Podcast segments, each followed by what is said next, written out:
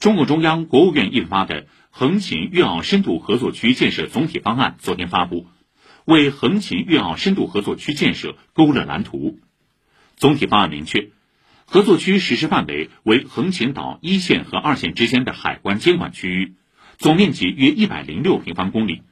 其中横琴与澳门特别行政区之间设为一线，横琴与中华人民共和国关境内其他地区之间设为二线。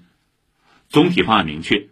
横琴粤澳深度合作区的战略定位是促进澳门经济适度多元发展的新平台，便利澳门居民生活就业的新空间，丰富“一国两制”实践的新示范，推动粤港澳大湾区建设的新高地。方案包括六个部分、二十九条内容。根据总体方案，到二零三五年，“一国两制”强大生命力和优越性全面彰显，合作区经济实力和科技竞争力大幅提升。公共服务和社会保障体系高效运转，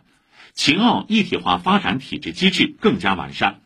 促进澳门经济适度多元发展的目标基本实现。